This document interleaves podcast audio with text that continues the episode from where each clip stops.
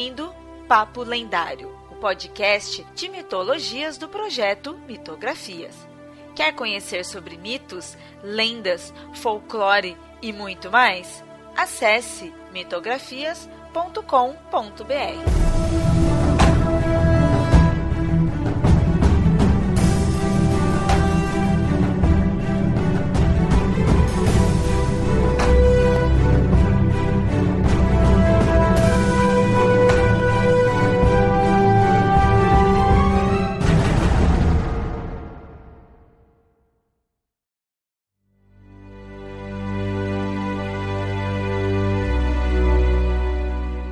ouvintes. No ano passado a gente fechou a trilogia de antologia do Mitografia sobre mitologias.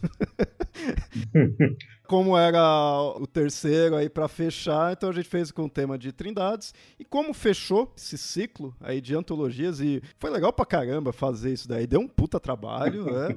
Mas foi legal, valeu muito a pena. E eu acho legal agora para o ouvinte aí a gente conversar sobre essas três antologias. Tá aqui hoje eu e o Andrioli, a gente é, dirigiu, né, todas as antologias, fez a revisão, fez toda ali a parte de organização. E então também com a Nilda, é aí da equipe que leu aí as, as antologias. Então é legal ter uma visão de alguém como leitora. Olá, olá, povo. E aí, pessoal? Prazer estar aqui de novo, né? E encerrando, que nem o Léo falou, esse ciclo. Não significa que não possa ter alguma coisa no futuro, né? Mas pelo menos nesse formato a gente chegou num ponto bem bacana e é legal fazer esse fechamento, né, Léo? Eu pensei nisso fazendo como respeito tanto aos autores como também com os leitores. Obviamente, esse episódio vai estar com spoilers aí dos três números, então já fica avisado aí. O volume 1, Mitos Modernos, tem na editora Penumbra, você pode comprar lá pelo site, vai ter o link no post. Os outros números, o 2 de Mitos de Origem e o 3, Mitos de Trindade, tem o link aí para você baixar de forma gratuita. Por enquanto, né? Que, quem sabe aí no futuro. Deixa eu fazer uma, uma puxada aqui antes da gente seguir. Me diga aí, ó, eu sei que para o pai é difícil, hein? Mas qual que é o seu filho favorito aí entre os três? Eita. Nossa, aquela pergunta é difícil, hein? Olha, não, não querendo deixar os outros dois assim de lado, né? Não vou falar que tem um favorito, mas, tipo, gosto muito do primeiro por ter sido o primeiro. Então é o primogênito. E ele é o que dá para pegar no colo, por enquanto. Sim. Uma pena o pessoal aí que não aproveitou né, de fazer o download na época, agora só comprando, né? Sim, sim, sim. Para mim também, cara. O primeiro, assim, ele é o mais aberto, se você for pensar, né, da temática. Tem ali não tem uma temporalidade certa. O pessoal mandou ali contos que se passam em vários momentos de, de, muito distintos. Então ele é talvez o mais plural. E por isso, né, muita gente pode ter achado até que era o menos focado. Mas para mim foi o meu favorito porque a gente conseguiu mostrar que dava para fazer, emplacou aí um prêmio, né? depois a editora, pô, foi demais, cara. E assim, eu vi como pegou o pessoal de surpresa quando a gente começou a anunciar, tanto que a gente deu continuidade por causa desse sucesso aí que teve, né? Ele conseguiu o prêmio, lançou pela, pela penumbra, tudo, então é, a gente viu que valia a pena ter continuações. E, mas realmente, então, esse boom que teve aí do, de mitos modernos, acho que foi legal. Me surpreendeu, isso comparando com os outros, mas acho que isso é uma coisa muito pessoal minha, por eu já estar inserido muito nessa temática né, de mitologia, que eu, ao ver a opinião das pessoas, mesmo antes da gente lançar o terceiro, mas quando a gente já tinha lançado o tema em si, é, muita gente achou um pouco complicado. Parece que a dificuldade foi aumentando. Do 2, aí aumentou mais assim pro 3, né? E, de certa forma é legal, né? Aí aumentando o nível, assim. Mas eu não esperava tanto assim. O pessoal achar o de mito moderno talvez o mais fácil de pensar em alguma narrativa. Mas legal ver essa forma aí, né? Que para mim não sei.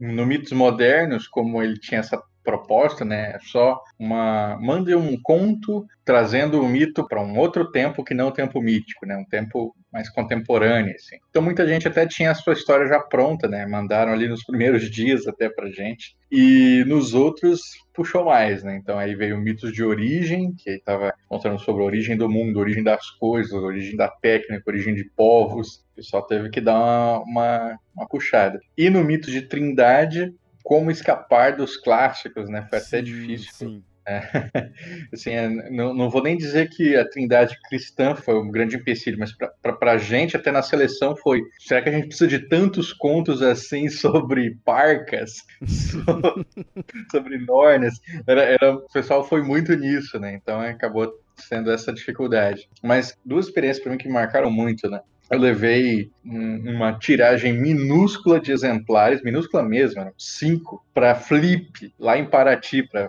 Feira Literária Internacional de Paraty, cinco exemplares da Antologia Mitografias, volume 1, antes de sair pela penumbra. E eu só deixei ali para marcar minha presença, né? E quando eu terminei a minha apresentação lá na Casa Fantástica, eu vi gente saindo correndo para comprar o livro. E ele vendeu tudo. e eu fiquei pensando, caramba, se tivesse aqui, né? Mais, será, como é que seria, teria sido isso? E aí eu já tive aquele gostinho super bacana de, de quando a gente foi fazer realmente o lançamento no fim do ano, lá em São Paulo. A gente ficou umas cinco horas lá, conversando com o pessoal, autografando, e toda hora vinha gente. Nossa, foi muito especial. Sim, sim, é verdade. Não pode esquecer a data do, do lançamento. Foi muito legal que a gente ainda conseguiu fazer o lançamento, foi no dia 8 de dezembro, o lançamento físico, e ao mesmo tempo a gente estava lançando no mesmo dia o volume 2. Sim. Em versão virtual. Nós estamos muito sem referências ou estamos com referências muito dispersas e estamos precisando reconstruir essa, essas referências. Então a gente está tendo muitos filmes, muitas séries e tudo mais falando de mitos ou criando mitos novos. E eu acho que nisso que a antologia pegou, sabe? Quando chegou a primeira ainda foi mais surpresa, porque são pequenos contos falando disso, desses mundos que muita gente está criando por aí também, mas através de livros enormes, videogames enormes, séries né, de 3, 5, 10 temporadas, ou o que seja. Então é uma coisa que está acontecendo. Independente se você pega um livro, como a gente fez, né, um livro de contos, um livro brasileiro, um livro que o primeiro foi um pouco mais aberto, mas agora mesmo os outros dois que vocês contaram um pouco dificuldades um pouco maior para conseguir ter esses é, esses contos, né? Porque já, você já delimita um pouco mais origem, trindade e o que seja. Mas eu acho que mesmo assim eles são interessantes por isso, porque já está direcionando uma coisa que estamos no espírito dessa época. A gente está precisando de novas referências ou reviver as referências antigas. Tanto que o fantasismo, a, a criação fantástica brasileira e mundial está ficando em alta porque a gente está precisando disso. E eu acho que os livros vieram bem numa época que todo mundo estava querendo ler sobre isso. E aí a gente tem contos maravilhosos, contos razoáveis, contos que eu gosto e outras pessoas não. E aí a gente tem, né, toda essa troca, mas porque tem vários estilos aqui dentro também, né, todos esses contos, né? E isso eu achei uma coisa interessante quando vocês fizeram, quando vocês tentaram colocar vários, não só mitos diferentes, mas estilos diferentes, né, de, de escrita. E eu acho isso um, um, um, cuidado muito, muito bom que vocês tiveram na fazer isso, porque isso agrada, inclusive, porque senão fica todo mundo escrevendo no estilo épico. É interessante ter essas narrações diferentes que foi colocado. Narrativa, é, mitos, né? Agora nesse da, da Trindade, tem um que faz uma uma mistura de tempos entre passado, presente, futuro e vários, né, vários tempos diferentes. Você tem que ficar tentando entender o que está acontecendo ali. E isso é bom, né? Eu achei, achei muito bom como vocês tiveram esse cuidado. Eu acho que isso sabe assim, enriquece e eu tenho certeza que muita gente vai partir desses livros para criar outras coisas sabe? Vai virar uma referência no, no, tipo de escrita, no tipo de coisa que, que pode ser feito. Eu e o Léo fomos os organizadores das três. As duas primeiras tivemos o Lucas também. No terceiro entrou a Isa na organização, mas no segundo, nós também acrescentamos a Jana Bianchi como mais um olhar na seleção de contos, né? E isso é bem interessante, assim, porque tem contos, por exemplo, que entraram e eu não gostava tanto mas é, a gente trabalhou junto ali e tal, fazia parte ali do corpo do livro. E eu vi muita gente falando que aqueles eram contos favoritos dela. Selecionava assim, ah, qual que é os contos que você mais gostou? Aí tal, tal, tal, e daqui a pouco vinha aquele lá, falou, puxa vida. Então, que bom que esteve ali, né? Porque que bom que não é só o meu olhar, porque não é suficiente, né? Uma pessoa só não é, não é o meu gosto, não é o meu, meu padrão, é, é esse conjunto que a gente acabou formando, né, Léo? Isso eu achei muito legal. É, quando eu ouço as críticas, é, até vamos ver se quando esse episódio sair já vai ter críticas aí do terceiro. Tô curioso para ver, mas do primeiro e do segundo que já saíram, já fizeram podcasts falando. É, foi interessante ver isso daí, de as pessoas gostarem muito de uns e outros gostarem muito de outros, sabe? Tá bem variado. Eu falei, nossa, que legal. Não teve nenhum que todo mundo odiou, sabe? Todo mundo achou ruim. Não, sempre tem alguém ali que gostou bastante de tal conto. É, foi muito legal. Antes de entrar que no, nos contos em si, até, isso vale para as três antologias que eu vou falar, que uma coisa que foi uma das coisas que eu mais gostei foi de ter me aproximado de alguns autores que tem. É, alguns eu já conhecia por ouvir em alguns podcasts ou seguir nas redes sociais, mas era uma coisa um tanto quanto distante. Depois que a pessoa escreveu, que a gente entrou em contato e aí acabou indo no evento, ou então em outros eventos eu acabava encontrando, é, me aproximei muito desses autores. Então isso também foi muito legal, sabe? Uma coisa pessoal. É, e, isso é legal, né? O, o, assim, a gente foi agregando gente, então no nosso lançamento mesmo lá veio vários autores de outros estados também, né? O, o Bruno Leandro veio do, do, Rio de Janeiro, Paulo Teixeira veio da Bahia, eu acho, né? Muito legal. E aí e todo mundo ficou feliz ali, todo mundo compartilhando aquele momento. Né? Foi demais. E uma coisa que eu acho bem bacana também foi da seleção, vendo gente assim que os nomes se repetiam, né? A pessoa tentava mandar de novo o conto. Né? No, no primeiro ela mandou ali, não entrou, no segundo mandou, não entrou, no terceiro, de repente, pá, em placa. Não é questão de, ah, um, o nosso livro é o padrão. Não é isso. É que as pessoas estão continuando escrevendo suas histórias, né? elas estão melhorando como escritores e de repente elas chegam com uma puta história ali que tem tudo a ver com o nosso tema, né? Um exemplo que eu até já falei para ele é o Áureo J. O Áureo, ele, ele chegou com um conto super legal pro volume 3 e ele tinha tentado entrar nas outras duas e não deu.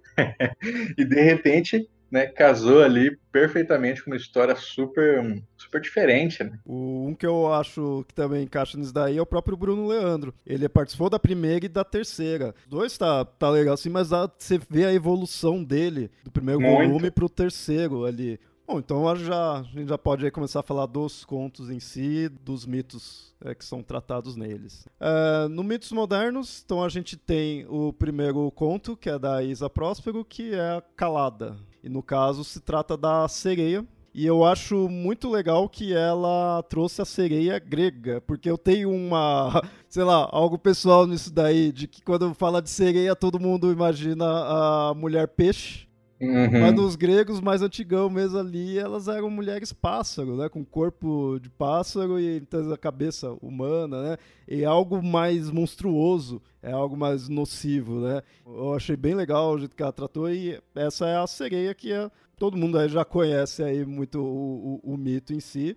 E ela trata muito da questão também do canto, né, da sereia. Ela pegou bem o estilão grego mesmo, bem o que é marcado na mitologia. E esse conto também ele, ele marcou né, um, uma estrutura para gente que foi é, os melhores contos abrem e fecham a antologia, né? Uhum. Aqueles que eram mais unanimidade entre nós eles a, gente acabava pensando, ó, qual que vai abrir, qual que vai fechar, que era para já dar uma expectativa para o público de como que vai seguir o livro, né? Eu acho que isso é bem importante, por isso que eu, eu gosto muito desse conto da Isa. É um conto sobre sereias, né? Só que não é aquela coisa do navegante, uma coisa que talvez tente emular um Odisseu, né? Que é onde todo mundo lembra que ela aparece, apesar de não aparecer só nisso, né?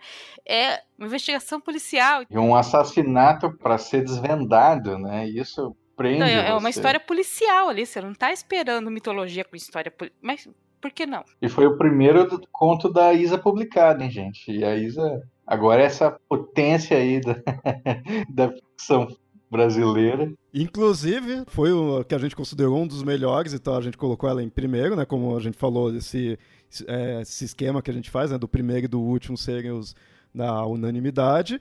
No segundo volume, ela foi o que a gente considerou o melhor, que é o que se torna a capa e fica no final do livro. E no terceiro, a gente chamou ela para participar da equipe. Né? Então... Bom, Uh, vamos já pro próximo também, porque vamos ter vários aqui. É, o próximo é o do Bruno Leandro, né, que a gente tinha citado, que é o Mãe de Fogo. É uma personagem nacional que é baseado no da Mãe de Ouro. Né? É, e na verdade existem as mães, né? Todas as, uh, as coisas têm mãe. Então, assim, a Mãe do Fogo é a Tatamanha, né? Que é um, é um mito também, assim, que já foi trabalhado no século XX, no começo do século XX ali, pelos modernistas. Mas tem, além da Mãe do Fogo, temos o temos um outro mito ali que, que combate ela, né? Não era o Boitatá? Se não é Boitatá, é, é, um, é um mito semelhante. Os dois mitos de fogo estavam disputando ali, né? E aí por isso que o, o personagem ali do Bruno Leandro, ele era um, um aprendiz de uma feiticeira, e essa feiticeira, na verdade, era um ser folclórico, né? E aí ele tenta resgatar ela porque ela foi presa pela sua inimiga. E aí esse é o, é o mote da história, né? Por isso que é uma história de muita aventura, né? Tem os, os as séculos ali que tentam impedir ele, ele luta, derruba eles com seus poderes mágicos e lâminas. É um classicão, assim. Uma coisa bacana a gente pegou pelo clima da aventura mesmo. Autores e ouvintes, é, nos desculpem se a gente não lembrar de todos os elementos míticos aí, mas é porque são praticamente 30 contos aí, se for juntar todas, né? São mais, mais de 30. É, mais de 30. Que 30 é... 37, eu acho. Caraca, quase 40. então, mas a gente vai lembrando aí aos poucos aí. Próximo conto, Coração Dedo Duro, do Romeo Martins. É um conto muito curtinho, assim, que foi um dos primeiros que a gente recebeu e acabou ficando porque a gente queria também trazer uma coisa do humor, né? Não é a primeira vez que eu vejo o mundo pós-morte ser tratado como uma burocracia. E nesse caso ficou muito legal, porque a burocracia também pegou a questão geográfica, tipo, essa aqui é, é minha jurisdição. Bem engraçado isso, né? Tipo, porque eu já vi burocracias de outros tipos, tipo, chega no céu, tem que preencher papel, você vai passar ou não, sabe? O principal elemento mítico é o Anubis, naquele que vai guiando o personagem principal. Né? Então, o Anubis, é, já, já falou bastante em vários episódios, é o deus que tem cabeça de chacal, e ele que é o que enfaixa, faz a múmia, prepara tudo, e ele que guia realmente as pessoas quando ele a pessoa morre, que aí até no conto é isso, né? Ele vai, ele vai explicando pro protagonista como que funciona isso daí, a questão do, de pesar o coração dele, né? Então é ele que vai guiando. E esse próximo aqui, gente, o Sinfonia da Saudade, também foi um, um conto que fez muito sucesso, Ai, né? Chorei muito lendo.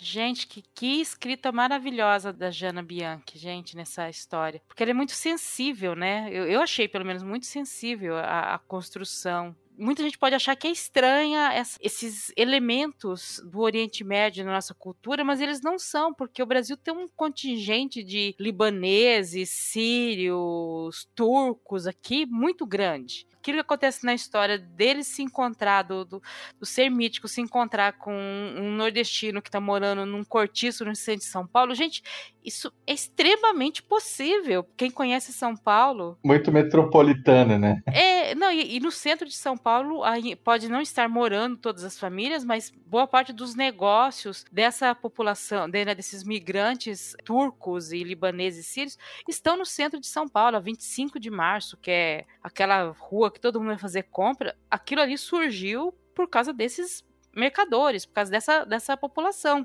E a história é muito legal, porque isso aí ele vai, vai parar num, outra região do país, com outra cultura, com outro hábito, e, e escrito de uma maneira tão linda que, que. O que acontece nesse conto, né, para quem não leu, é temos um marido que é como se fosse um gênio, né? Cada vez que ele usa seu poder para conceder o desejo para alguém, ele tem que abrir mão de parte das suas lembranças.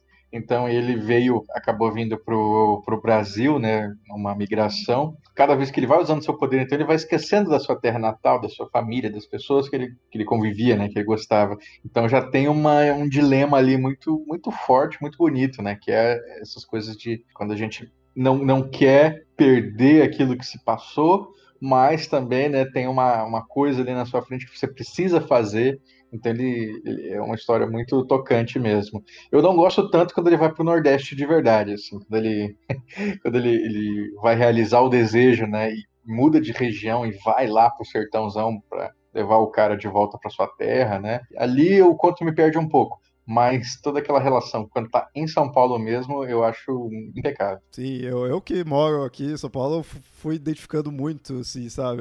Você percebe o local mesmo em si.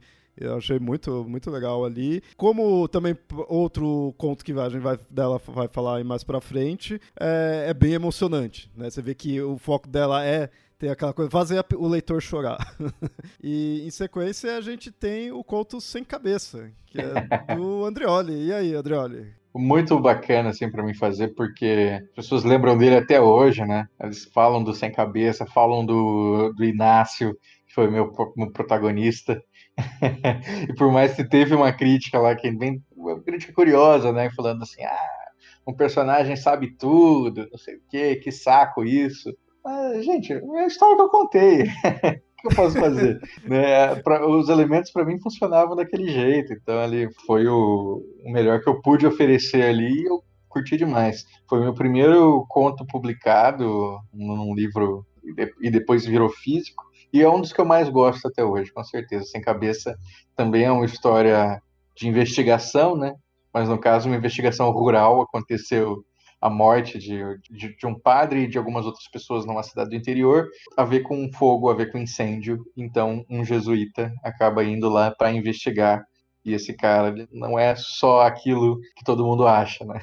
eu gostei demais de ter feito. Eu achei que você conseguiu trabalhar bem, né? Aquilo que você já falou em outros podcasts e tudo mais, que é a questão da, da, da, mula sem cabeça, a questão da opressão, né? Como é um personagem que uma maldição recai só sobre a mulher, né? Tem isso, ah, o perso seu personagem meio que não sabe tudo, mas deu a entender, pelo menos eu entendi meio que sabe quando um Sherlock Holmes ou um Poirot, sabe? Sim. Aqueles personagens de, de, detetive que vai e que olha um pouco, vai olhando e vai sacando as coisas que os outros não sacam, né? Eu entendi ele meio como isso. E sabe, ideia, não é a primeira vez que isso acontece. Por exemplo, no Nome da Rosa também aparece um, um monge lá que parece um Sherlock Holmes e, uhum. e realmente meio que destoa de tudo que tá acontecendo lá, né? Sempre destoa, mas é um tipo de personagem que é um personagem que sempre destoa, é um personagem que muita gente não gosta justamente por ser desse tipo, né? Ser muito sabichão. É um personagem que na vida real provavelmente muita gente não ia gostar da pessoa. detalhe, inspirado num chefe meu que realmente acontece isso, tem muita gente que não gosta. Que eu vi que é para vender essa imagem mesmo, né? Então, comprando essa ideia dele ser o cara sabe tudo ali, eu acho que vale muito a pena essa, essa ideia. A gente não sabe muito sobre folclore, né? O público em geral. Então, quem sabe vai percebendo coisas que os outros não percebem, né? Então, também foi um pouco dessa ideia. Dos três contos seus, esse é o que eu gosto mais. esse eu gostei demais também. E eu gosto principalmente por causa do personagem. Você vê que o conto ele gira em torno do personagem ali. Bom, o próximo que a gente tem é do Paulo Teixeira, que é o Ponte para Acreditar. Tem muitos elementos ali míticos e místicos né, em si. E ele se passa no futuro, isso eu achei interessante, que todos esses aí eram mitos modernos, então era para tirar né, do tempo do, do tempo mítico em si, e mesmo que não seja o foco tanto do, do conto, você percebe que ele é um futuro. Ele é no, no, nosso futuro, né? Assim, foi interessante ali, mas o foco é a questão de, dos personagens de serem bruxas e troll, né? Que é o principal elemento. E aí você vê, quando você percebe que na história está se tratando de um troll. Um troll bebê. Criança, né? Criança. É, você entende muito ali também o título, que é a ideia do troll que fica na ponte. Isso é legal, a brincadeira que tem também aí com o título. É engraçado isso, porque muita gente tem a imagem do troll do Senhor dos Anéis, né? O ser grande, lutador, que vira pedra no, quando tem contato com o sol, mas muita gente não sabe essa ligação dos trolls com as pontes, né? Que, que é um elemento muito comum na, na Europa, né? De que você tem que pagar pro troll pra passar a ponte. Quando eu olhei assim, falei, ponte e tal, mas a hora que eu vi troll, troll tem tudo a ver com ponte. A gente aqui não tá acostumado com isso, né? é o que é o mais rico da, do, do, mito do troll, né? Proteger algum lugar, né? Tentar defender ali o seu território, é, cobrar o pedágio, né? De quem passa. Bom, e o próximo é do Ramat. Ele também participou nas antologias aí também ajudando na parte da revisão. E no conto dele, que é o E Tudo Vai Ficar Pior, é uma salada de, de personagens de divindades. Não dá para ficar citando o que, que ele usou em si, porque tem muita coisa. Se não me engano, esse daí, na verdade, é de um mundo já criado por ele. Acho que ele tem é, outras histórias que se passa nesse mesmo mundo com as divindades em si, né? Então faz uma ligação, apesar que é fechada essa história. Teve até um, um mais ou menos assim meio meia página inteira que era uma pura referência do romance, né, dele. E aí eu até, enquanto editor, eu sugeri, né, cara, corta isso aqui, que isso aqui faz sentido. aí ele falou, não, mas é importante, por causa do, dos leitores do meu livro, isso aqui acabou ficando. É, é paciência, né? mas, assim, é uma história de aventura. Quem, quem consegue embarcar ali vai se divertir. Tem, tem, tem tiro, tem é, feitiça, é uma, uma, piração total. Sim, sim, é boa definição, boa definição. é um pouco daquilo que muita gente tem trabalhado, que é de, desses mitos, lendas e tudo existirem estarem aí, dependendo de onde você está, de com quem você conversa, você interage com um ou com outro, né? Ou dependendo, todos eles começam a interagir entre si. É, é uma linha de trabalhar com mitos que Neil Gaiman já, já começou, trabalha, pelo menos o dele, acho que é um dos mais famosos, mas essa, essa mistura, sabe, de, de seres. O próximo aqui, a gente tem a do Cassiano Rodka. Ele escreveu No Olho do Furacão e é sobre o Saci. Mais um continho curto, né? Bem curtinho, acho que tem uma página e meia no máximo. Esse bobeada, se não o mais curto, talvez um dos mais. É, Saci, vocês já conhecem também, né? A gente já falou várias vezes aí e a gente tá aí com especialista aí, né? De Saci. Eu acho legal esse conto, assim, porque ele é um Blade Runner folk, né? O investigador, ele parece muito, inclusive, o personagem do Harrison Ford, que ele tá lá no seu bar com cores neons piscando, investigando o assassinato de Tupã. E a história toda vai se desenrolando, ele conversando com o Saci e tentando fazer com que ele confessasse. E, assim, é curtinho, é divertido, acho que tinha que entrar para mostrar essa, essa diversidade né, de histórias que a gente tem para contar sobre folclore. E foi legal um conto que tratasse, que né, mais um conto aí que tratasse de elementos nacionais, porque assim, e além do, do seu, né, André? Porque assim, você a gente já sabia que ia mandar, e você estava ali organizador, então a gente já sabia que ia ter algo daqui do folclore, mas foi legal ter outra pessoa mandando também conto nesse com esses elementos. Sim, nesse foi eu, Bruno e ele, né? E o Cassiano.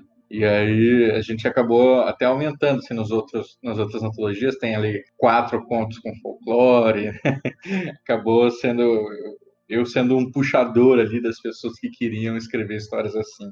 É, com os outros eu já estava tranquilo quanto a isso, mas eu admito, no primeiro eu tava com um certo receio de vir pouquíssimas coisas aí, né? De de repente ficar só o seu, né? O elemento principal dessa história é o Saci, mas assim, ele mistura os elementos, tava relembrando aqui. Tem Tupã, tem Jaci, ele pega animais nacionais, né? Meio como referência. É, são esses elementos vivendo aqui e não é necessariamente uma convivência pacífica. O, o Saci não é exatamente flor que se cheira, os outros também não. Então, convivendo no mundo urbano, que não é mais o mundo original, mas estão aqui. Eu achei bem, bem interessante isso, né? Se adaptando à, à vida na cidade e aí esses mitos se adaptando todos, né? E aí vamos pro conto do nosso querido Leonardo Tremesquim. E aí, Léo, foi seu primeiro conto também, né? Como é que foi? Sim, sim. Esse daí, o Esculturas Perfeitas, né, foi o primeiro conto que eu fiz. Então, foi muito legal de fazer como exercício mesmo de ir escrever e aí vocês revisavam, ah, beleza, então é assim. Acho que todo autor aí que estiver ouvindo, que já escreveu algumas coisas, você deve lembrar, tipo assim, nos primeiros contos, você, ou primeira, né, a obra, se você fizer, você vai errar em coisa que você nem imaginava que aquilo lá seria um erro mesmo, sabe? Você nem você achava realmente que estaria acertando. Aí se alguém de fora vem e aponta, você, ah, tá, verdade, aí cai a ficha. E esse conto serviu muito para isso, para ir é, escrevendo e reescrevendo. E no final, eu lembro que nesse conto eu não tava nem aí mais pra questão mítica dele em si. Eu tava mais é, me chamando a atenção essa questão de eu ter é, escrito e reescrito pelas revisões que você e o Lucas e até o Ramate né, me ajudaram, e aí dele ir melhorando. Então foi bem legal, né? E eu fiquei super feliz quando uma, uma, uma menina, acho, ela comentou falando que gostou muito do seu conto, porque ele tinha um um clima gótico que ela curtia, e acho que não era nem a sua, sua ideia, assim, né? isso também acho que é uma coisa que talvez algumas pessoas possam passar assim, tipo, não era minha ideia quando eu vi aquilo lá, nossa, né, tipo, não pensei nisso. Mas, comparado com muitas coisas assim que eu já li, eu acho que, pô, faz sentido eu ter posto um pouco disso, mesmo que sem querer. Uhum. Porque minha ideia é assim, tipo, ah, beleza, vou escrever. Vou escrever sobre o quê? Fiquei pensando, pensando. Aí na época, é, eu acho que é por causa do, do outro podcast que eu fiz lá, eu tava muito com a, o mito da medusa na cabeça. Então, vou falar dela, é um mito que tem, é, como mito, como narrativa, eu gosto bastante que ele tem bastantes elementos ali e tudo, então tá me chamando a atenção. Então vou falar sobre ela, mas sei lá, só isso muito pouco, mas tá Medusa se relaciona com estátua, vamos pegar um mito mais desconhecido.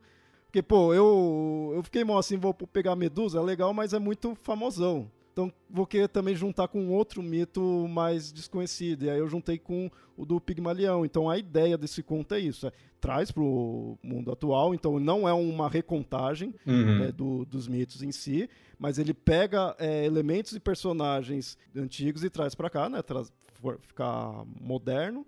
Mas aí eu misturo. A ideia muito é isso: é misturar o mito da Medusa, que na verdade até ser você descobre no começo pelo nome dos personagens, mas ela aparece mesmo no final. E o mito do Pigmalião, que é a estátua que ganha vida. Aí acontece uma coisa que é o nosso mal nas antologias, né? Que é saber até que ponto a gente está entregando muito óbvio uma referência ou não. Lembra quando você, você colocou a personagem da velha, que eu falei, o que, que, é isso aqui, né? Você falou, ah, é, Afrodite, é Afrodite, eu acho, né? Sim, sim, sim.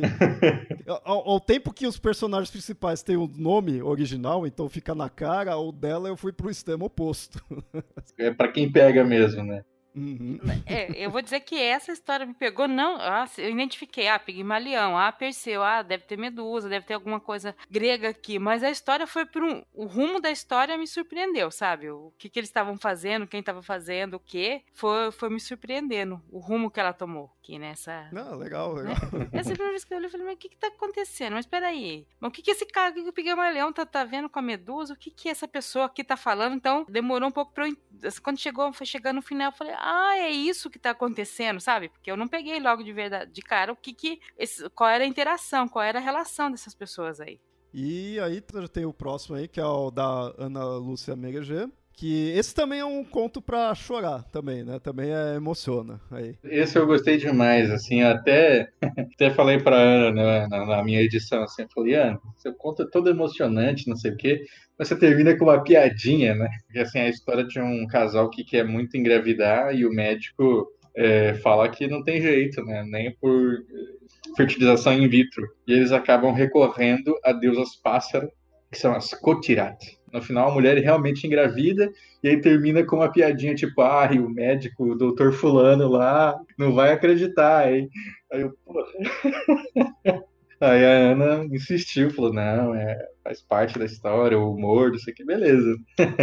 Mas o conto, em geral, é, é, é, muito legal e, como eu falei, é bem emocionante. E eu gostei dela ter ido numa coisa que, meu, quando ela mandou, eu, tá, que que é isso, sabe? A gente teve que ir pesquisar quem que eram as continuidades, que daí a gente sabia direito, né? No caso, né, falar aí pro, pro ouvinte, como falou, eles estão relacionados, né, são deusas pássaro, relacionado a casamento e a parto. E chamadas de filhas da estrela da manhã, né? Elas têm todo um, uma história em si delas, mas é bem desconhecido, você encontra pouquíssimas coisas. E eu lembro uma vez que eu encontrei a Ana, né? Eu fui conversando com ela, falei, nossa, mas você foi longe, né? Ela falou, é, realmente não se encontra quase nada disso daí.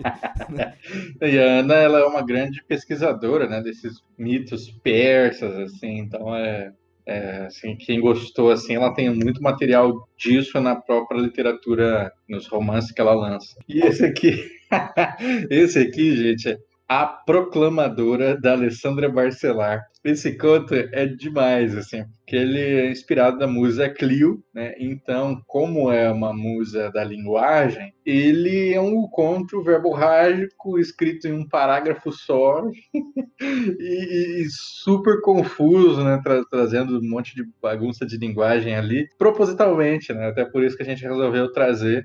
Muita gente não gosta. Pra gente passou no, no, nosso crivo, então, ok, eu lembro que o Lucas adorou esse daí. Sim. Né? Passou pelo nosso crivo, então ok, mas como dos leitores que eu conversei, eu vejo que ele foi 880. Eu encontrei muita gente que falou, meu, é confuso de ler, mas eu já vi muita gente que gostou desse estilo diferente que ele tem. Sim. Então eu acho que ele deu certo nesse sentido, porque ele é proposital para ser assim. É, se a gente é uma editora, uma editora entre aspas, né, independente, é o lugar não, não é aqui que a gente vai barrar um texto por, por questão de estrutura, né? Exato. O lugar de experimentar é aqui mesmo. Então, acho que tinha tudo a ver ali com o que a gente estava fazendo. Eu estranhei muito para ler esse texto, mas eu não vou dizer que eu não gostei. Eu achei ele é instigante, sabe? Você, você tem que sair do que você tá acostumado, tem que sair da estrutura, começo, meio, fim, sabe? Você tem que parar e, ok, o que que tá acontecendo? Vamos parar, vamos ler de novo. Tem que ter brilho para ler, você tem que parar e ler para entender o que tá acontecendo. E isso cai naquilo que eu falei logo no começo, que eu gostei disso na, nas antologias, de vocês procurarem estilos diferentes, né? E isso é um estilo diferente. E a gente tem que incentivar também as pessoas a, a lerem coisas diferentes. Porque senão fica todo uhum. mundo fazendo as mesmas coisas sempre, né? Não, não dá. Agora é todo mundo fazer sua versão de Martin, aí não dá, né, gente? E o seguinte conto foi o Gerente de Sinistros, que é o conto do Lucas. E esse também é uma mistura de personagens e divindades. Então, igual do Ramate, aí não dá para ficar citando tudo que tem. É meio de investigação também. E eu gosto muito do título né, do, é conto. E o Lucas, ele criou esse conto a partir desse título. Eu lembro da história que ele tava no, no trampo dele e aí ele viu essa função gerente de sinistro que é relacionado, acho que seguro de carro. Isso. Né? assim. Seguros. E aí ele pegou esse, né, essa palavra, esse, esse termo e quis fazer um conto em cima disso. É, e é um conto com deuses e seres mitológicos tricksters, né? A, a grande moral é que são todos enganadores, né? E aí, o que, que, que vai acontecer quando você junta todos os enganadores? O sinistro é você faz um seguro e sinistro é quando acontece um problema você tem que pagar o seguro. E normalmente tem pessoas que gerenciam isso. É em cima disso que você faz o cálculo de se um carro paga mais ou menos seguro. Então, né? Então, em cima desses sinistros, das coisas que aconteceram. E a maior parte das seguradoras, elas têm alguém para investigar casos que parecem muito estranhos. Agora, imagina se investigar Trickster, né? Vamos investigar Trickster com algum tipo de seguro sobrenatural, ok? Né? É, e uma curiosidade da, da, nossa edição, assim, né? É que tinha um, eu lembro que tinha um trecho do, desse conto do Lucas que ele coloca que ele olhou, o personagem ele olha para uma deusa e aí ele fala assim: Ah, pelo rosto e pela roupa é a deusa tal. Eu falei, não, porra, isso não. Aí eu coloquei na, sugestão, assim, eu não, não, você não consegue reconhecer um deus pela cara, né? Deve ter um, principalmente pelas descrições ali, era uma deusa mulher meio que, assim, meio genérica, né? Um rosto, cabelo comprido e, e roupa branca, sei lá. E aí eu falei, se ela é uma deusa, é, a presença dela, ela comunica direto com o ser. Então ele olha para ela e ela sabe que Deus é. E acho que isso é uma das coisas legais, assim, porque a gente tem esse background de mitologia mesmo, né? E levar isso para a literatura, né? E na literatura entender como é que é essa presença do Deus, que, que ele como é que ele, é, a gente muda nosso conto para poder se encaixar nisso. É uma preocupação bem bacana. Bom, o próximo, o penúltimo conto daí foi do Saulo Moraes, que é Como Vencer o Minotauro. esse conto é interessante que ele é bem diferente, assim, meio ousado até, né? E é de comédia. Essa é a antologia que mais tem conto de humor, não é não, Léo? Sim, as outras, se tiver um ou outro, esse tem pelo menos dois ali que é bem focado nisso daí, né? De humor. E um deles é esse, né? Do, do Minotauro. Bom, o personagem principal é o Minotauro, mas é muito voltado na, na narrativa mesmo do Minotauro com os demais personagens, né? O Teseu, tudo tá lá. E é legal que, assim, eu gostei bastante, mas é uma ideia ridícula. Mas, assim, não de forma ruim, mas por ser comédia, sabe? Eu acho que encaixa perfeito. É uma disputa, assim, é, já que eles cansaram de se perseguir no labirinto, né? Aí o que acontece é que Teseu e o Minotauro têm que disputar um, um concurso de stand-up. E aí quem contar as melhores piadas ganha. É basicamente isso. É uma ideia ridícula, Mas se você pensar bem, não vou dizer em termos de stand-up, porque stand-up não é essa coisa de contar piada. Mas existem várias histórias na mitologia que são quando uh, os personagens têm que fazer, tipo, esses desafios, né? Desafio de canção, de melhor canção, de, desafio de, de repente, de, atualmente desafio de rap, né? Tem muito isso na nossa cultura, ou no mito, ou que a gente tem a cultura popular nisso, né? De você ficar fazendo esses desafios. Então, assim, um desafio de stand-up é só mais uma variante desses desafios para você vencer o, o, Deus, o ser, o que quer que seja. Mas, assim, eu chamo de desafio porque quando eu era criança a gente aprendia que uma forma de música muito popular no Brasil, caipira, era o desafio. Uhum. Que é praticamente era o cantor falando uma coisa, desafiando pro outro, e normalmente ele tinha que rebaixar o outro, mas não podia xingar, tinha toda uma regra. Então, né, o cara tava falando, ficava falando, falava da canção do cara, da roupa do cara, do jeito que ele se apresentou, da história dele. E se você se vocês procurarem por aí desafios de cantores sertanejos, é bem isso, eles dão um toque na viola e falam uma coisa. Aí o outro dá outro toque na viola e fala outra coisa. E vão indo, e ou um vence, o outro não vence, ou no final todo mundo se faz, como é que é? é aperta as mãos e chega num acordo, né? E aí, para finalizar, que aí foi o que deu elemento para a capa né, dessa, da, da antologia, que foi Intermitências, do Michel Pérez. Se conta demais, cara. Eu adorei. Assim, quando eu li, eu fiquei imerso naquilo, tentando saber para onde que ia, que a história é uma história super moderna, né? É uma, acho que é uma menina, né? Ela é a única player de um RPG antigo online, de um MMO abandonado, né? Que ninguém mais joga. É tipo um último online da vida. Então ela fica perambulando pelo mundo, né? No tempo livre dela, ela fica lá jogando sozinha, porque é assim que ela curte. E aí, em algum momento, ela encontra um outro jogador, e esse outro jogador faz coisas que ela não consegue fazer. E esse outro jogador é uma divindade. personificada dentro do jogo. Isso é demais. Por isso que eu acho que esse daí ele pegou bem o conceito que a gente é questão moderna. Todos, né, encaixaram bem assim tudo, mas esse é o que mostra bem. Por isso que a gente fez questão né, também de deixar no final para ter a capa, tudo para representar bem essa ideia. No caso, a deusa aí que é personificada é a, Ixtab, e a deusa maia dos enforcados. Então, ouvintes, você tiver o, o, livro, é, quando você olhar a capa, você vai ver ela, a representação dessa deusa bem no centro aqui. Tem a árvore e ela que está no centro. Dos, entre os elementos. Esse foi o, um, o conto que eu tive o maior choque de geração, porque eu não, não jogo videogames. Então, sabe assim, eu não conseguia entender o que estava acontecendo. Eu precisei pedir explicação. Ah, isso é videogame, mas referente a isso, porque tem... eu, gente, mas eu não jogo videogame. O que está acontecendo nessa porcaria dessa. Sabe? Quando eu vi que era um videogame, me explicou, eu li de novo, aí eu fui começar a entender a estrutura, porque, porque eu não jogo isso. Então, o que que tá acontecendo? Sabe, não fazia sentido a ordem das coisas para mim. Mas aí é aquela coisa, é um choque de geração, choque de pessoa que não, não costuma jogar, que não tem essa coisa, pega. Não faz sentido. Para quem joga, provavelmente isso aqui é maravilhoso, né? E uma coisa bem interessante é que os leitores de hoje, né, eles estão acostumados com contos que são muito audiovisuais, né? Você olha assim e pensa, nossa, isso aqui é uma cena de cinema. E o final desse conto, ele não é um... ele é uma coisa que só pode acontecer na literatura, porque aquela o que acontece ali é o personagem, o fim daquela personagem, você fala assim, eu não consegui visualizar isso. Mas é demais, é, é, é meio parecido com Aniquilação, aquele livro lá do Jeff Vandermeer. É, nossa, foi muito legal você ter citado isso daí, porque eu, quando eu assisti o, o filme, e olha que eu imagino que do filme deve ter se perdido muito ali do livro, né? No, no livro você conseguia descrever de uma forma é, mais impactante, mas eu fui lembrando um pouco dos elementos aí desse conto quando assisti. Foi legal você ter falado. Então, então minha, minha comparação não estava tão, tão sim, longe, não. Sim. É bem isso, com certeza. Muito a ver. E recomendo, gente. Esse, esse conto é primor.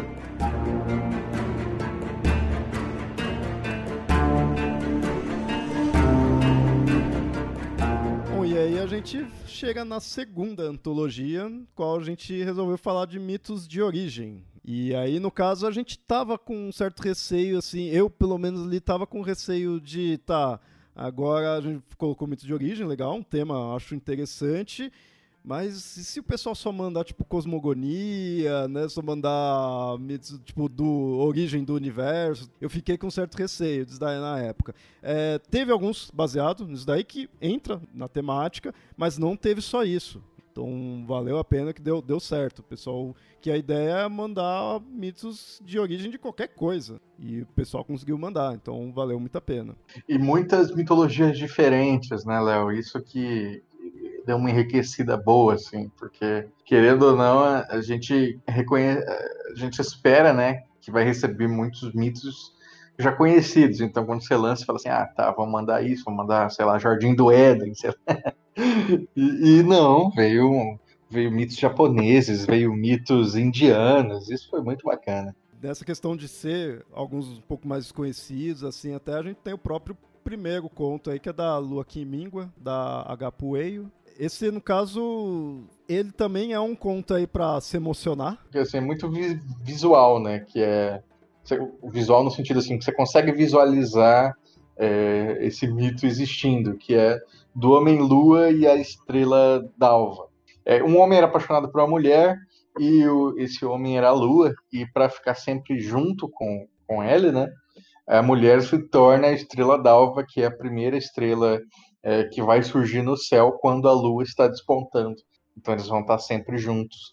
Então ela constrói, ela parte disso para escrever uma história de, de, de, amor e despedida, né? Muito bonito. É esse agora de cabeça, eu não lembro de qual cultura que é. Ele é bem mítico, assim, eu assim, não sei se como dá para explicar isso, mas ele não sei, é difícil de explicar. Tem que, tem que ler esse conto, sabe? Não é de povo sul-americano? Não duvido que seja, porque a, a Hashi Puello, né? Ela é uma escritora que ela é, é argentino-brasileira, né? Ela mora um pouco lá e um pouco aqui no Rio Grande do Sul.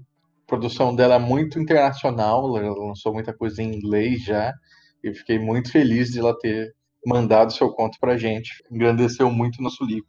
É, é, porque eu lembro que eu vi na época isso, não é exatamente a Patagônia, mas são dos povos indígenas aqui dessa região é, entre Argentina, Uruguai e Rio Grande do Sul, que tem, não são apenas os guaranis que tem por ali, tem outros povos também, e meio que esquecidos, né? Não, não são tão falados e seus mitos menos conhecidos ainda. Eu lembro que era um desses povos ali, mas eu não lembro qual exatamente. Realmente meu cérebro agora não, não ajuda. Bom, e no seguinte a gente tem Folhas de Outono, do Rafael F. Faiani. No caso, ele foi para a cultura oriental. Essa história é de uma, um cara que ele tinha pedido para se casar com uma mulher e essa mulher vai lá e se mata. E ela não, não responde o pedido dele, né? Porque ela já tinha se programado para se matar, porque ela fazia parte de um culto, essa deusa japonesa que a Konohana, deusa das sakuras, né, das flores de cerejeira. Não, perdão, ela não é deusa disso.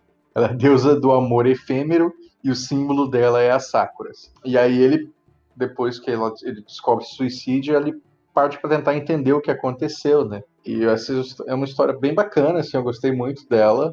Assim, a primeira versão ela tinha aquilo que a gente comentou um pouco, que é o autor não sabia até que ponto entregar ou não a referência mitológica, né? Então a gente terminou de ler e falou, tá, não entendi qual que é o mito. e aí ele botou assim, nominalmente, fala que é Konohana, fala que é a deusa disso, porque senão é, tem que estar muito dentro da cultura japonesa ali para poder pegar, porque não, na primeira leitura não tinha dado. Depois ficou um mais redondo. É, esse é um que eu realmente não, não conhecia mesmo, e tava bem é, sutil ali, né, pra mim. Se passa num tempo que não é o hoje, mas poderia ser hoje. É, ele tem um, algumas coisinhas futuristas, né? Tipo, tem um dronezinho ali dos policiais e tal. Os aplicativos, uns Sim. programas e tais, mas assim, não é hoje, mas poderia ser. Se for futuro, não é um futuro tão distante assim. Bom, e os contos seguinte, o Hidromel da Sinfonia, do Caio Henrique Amaro. É, no caso, ele focou na mitologia nórdica, né? Então, é, não tem um, uma divindade nórdica específica ali, única, né? Vários personagens nórdicos. É, aparece Loki, aparece o gigante Mimir, né? Mas ele é voltado num conceito nórdico que é né, no mito do hidromel, que é uma bebida que está relacionada à inspiração. O conto gira em torno disso, porque não fica só aí nos nórdicos, ele também é o, é o Beethoven, É o Beethoven. Era o Beethoven, é o eu Beethoven, acho, né? É. que fica transitando entre é, ali o Beethoven na, na casa dele ali tudo, ou ele no mundo dos deuses nórdicos. Que ele vai, toma uns tragos, e é, porque não consegue compor, aí ele dorme. Quando dorme, ele vai para esse outro mundo, né? E aí lá é toda uma aventura ali gigante, né? ele encontra um gigante de gelo e ele faz isso, faz aquilo, não sei o que, e no final ele consegue tomar o seu hidromel e se inspirar para escrever a grande sinfonia, sinfonia de Beethoven, né, no caso. É, é interessante porque eu imaginaria Wagner nessa ah, história. Total. É. Só que aí fica interessante ser o Beethoven, porque aí tem uma outra coisa que às vezes a gente conversa, a gente nunca gravou exatamente sobre isso. Um dia talvez a gente tenha que gravar, que são figuras reais que viram míticas. Por exemplo, que Beethoven é o grande compositor. É, eu sabe, não, assim. eu, não, eu não gosto muito disso. Até falaram isso numa resenha ali, né? Falaram assim, ah, porque o, o mito é Beethoven. Eu falei, não, gente, pelo amor de Deus, tem um monte de mito ali. Mas é acontece, né? Quando a gente lança o livro, não tem muito controle. É, porque isso no geral, né? Tanto desde o primeiro ao último, é assim, eu acho que alguns contos ficaram bem mais óbvios do que outros, tanto no elemento mítico quanto no elemento daquele volume, né? No caso aqui, desse dois seria da origem de, de algo, né, em si. É, mas assim, não precisa estar tá todos ali, obviamente, né, ali na cara, assim. Mas é, muitas vezes é legal, né? Até deixar meio que meio sutil. Só que aí corre esse risco, né? Do leitor achar que é de outra coisa. E no, por isso que até tô fazendo questão de mostrar, esse daí é relacionado a esse, ao hidromel, que é relacionado à inspiração. Não é o Beethoven ser o mito, né? Porque até tem diversas outras divindades, né? E tem muito também é, personagem mítico ali. E o próximo conto, eu acho ele muito inventivo, assim, do Tiago Resch, Tiago, que teve também presente no outro livro, né, nosso último aí, da, da do Mitos de Trindade, que chama Omelete Galáctica. E basicamente um cara faz, sai para comprar ovo para fazer omelete, e aí ele acaba trombando com uma figura mítica que troca os ovos, né? Então aí quando ele chega em casa, ele vai quebrar um ovo e nasce um planeta.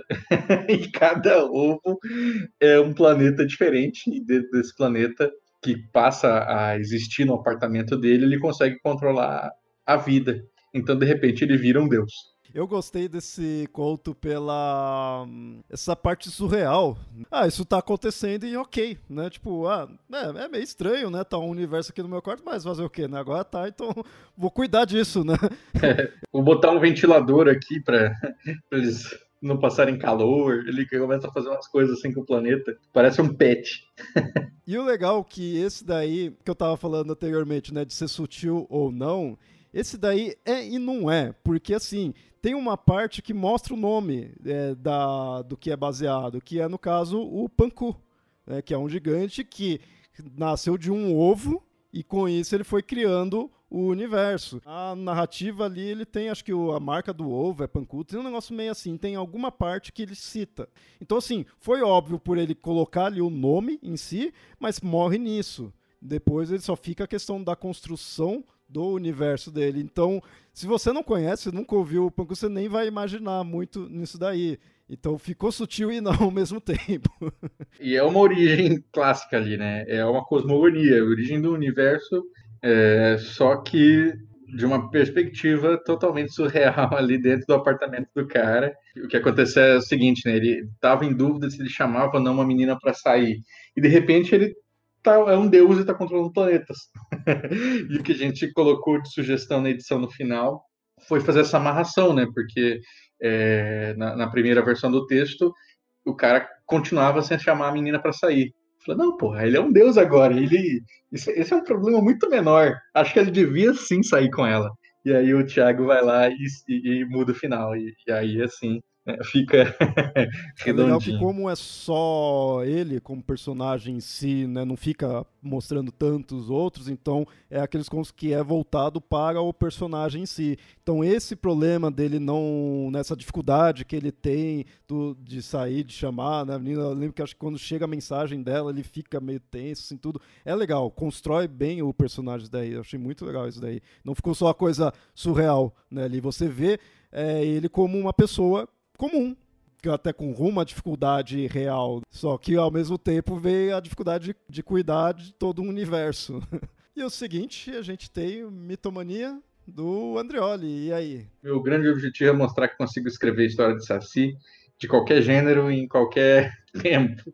E aí, Mitomania, eu fui para um futuro é, pós-apocalíptico, Mad Max da vida, onde o meu protagonista é o último sobrevivente do Esquadrão Saci. Então, era um esquadrão de, de saltadores, né, de, de, de infiltração. É, esse mundo foi dominado por um mito. Sem ou com referências ao Brasil atual, fica a critério do leitor.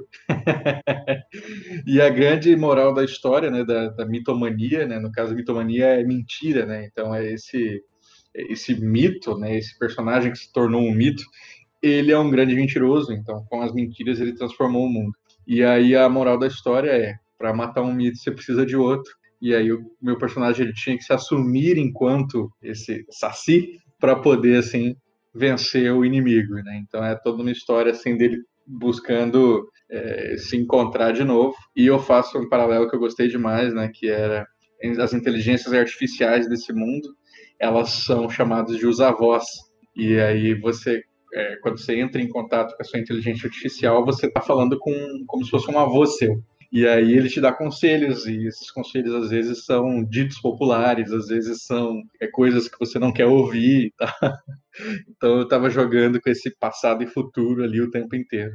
Na verdade, eu senti um clima mais de Robocop, sabe? Uma coisa assim, porque tem, tem muito isso, muita tecnologia ali de, e um, um estado meio policial que você tem que vencer, né? Uhum. E é complicado isso, porque é, é um tipo de distopia muito difícil de lidar.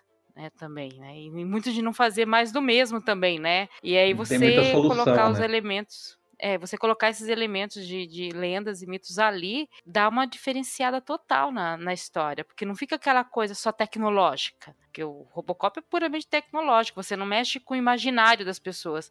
E a gente está vendo, vivendo um mundo em que você tem que mexer com o imaginário das pessoas, porque é isso que está mexendo, né? Das pessoas. Não é a tecnologia só. Nós temos a tecnologia, mas se você não mexe com o imaginário das pessoas, a tecnologia não resolve, a tecnologia não movimenta a tecnologia não faz o que você quer. E não manipula também, porque toda manipulação depende também de você pegar o imaginário da, das pessoas. Para o bem ou para o mal, é assim que a gente acaba pegando, criando mitos ou não, mas a gente tem que pegar o imaginário das pessoas, né? E, e, isso tá nessa, nessa história, né? Você tem que mexer com o imaginário de, de todo mundo. De repente, lembrar do Saci é, é mexer com, com, outro imaginário das pessoas, mudar a chave do imaginário ali para mudar as coisas. No caso, qual que é o mito de origem aí?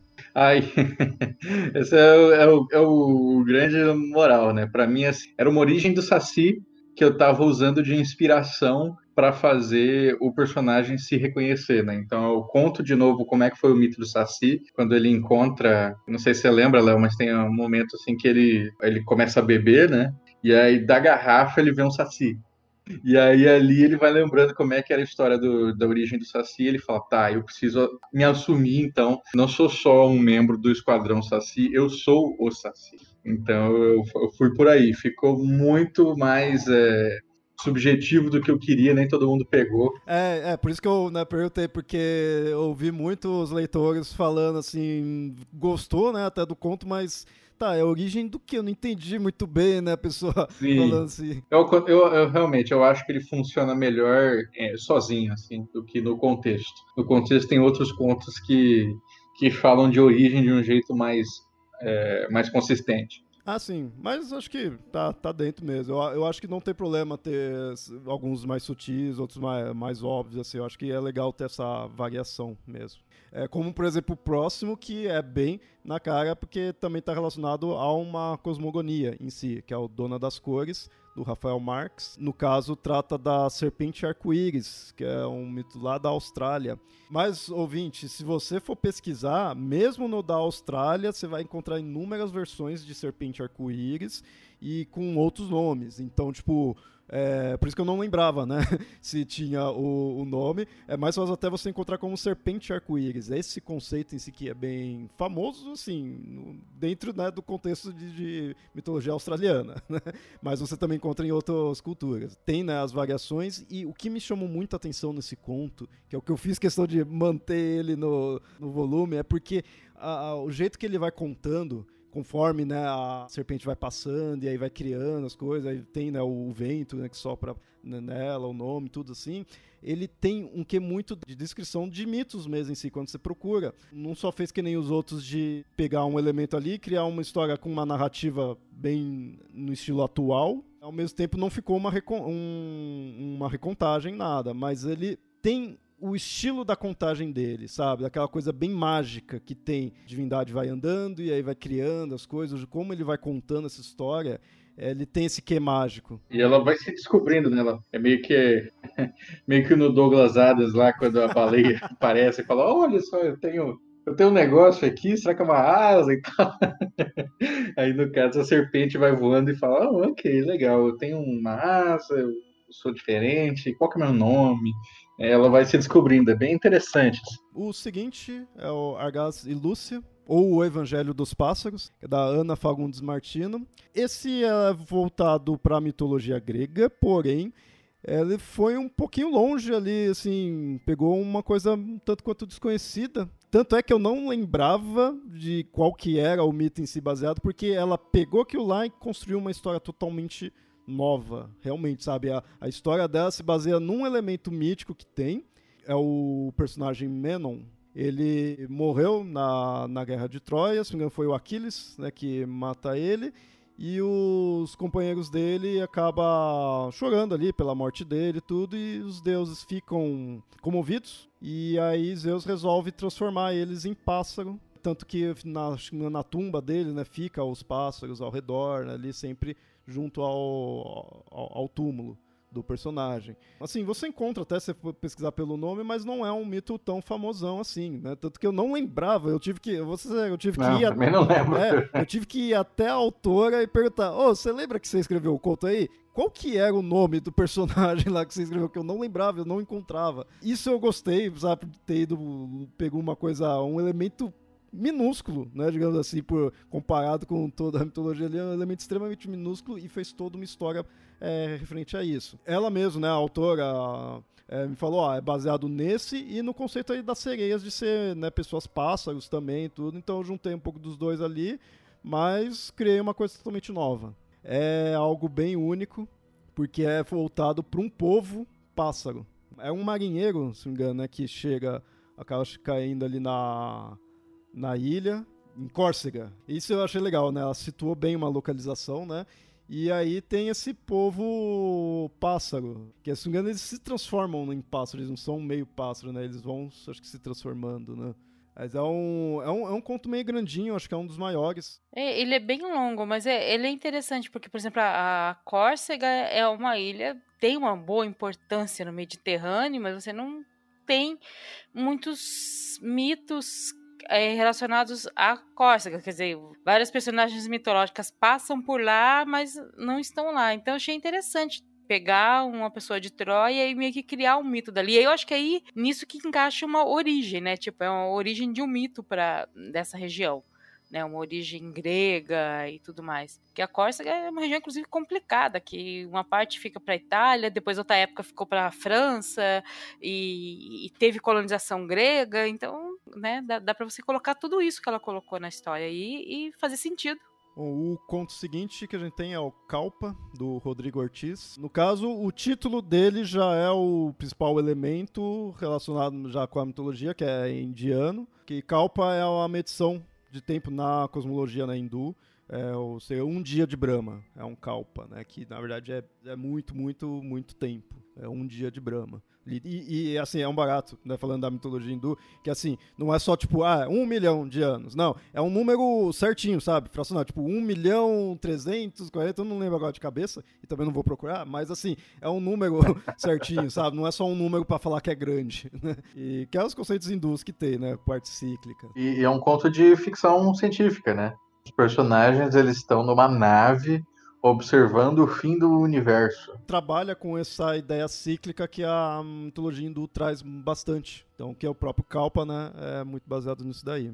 E é legal ter um conto aí mais ficção científica mesmo, se destaca. Eu já vi algumas pessoas dizendo que é interessante você usar o, as histórias, os mitos hindus para em obras de ficção, porque eles falam de carruagens de fogo que atravessam o céu, que você pode transformar em nave espacial, e a unidade de tempo e a quantidade de guerras e povos permite você povoar um universo inteiro mesmo com, aquela mitologia, né? Então dá para você usar ela de base para todo um, um mundo de ficção científica sabe, a lá Asimov, lá qualquer coisa que seja, você só usar referências de lá.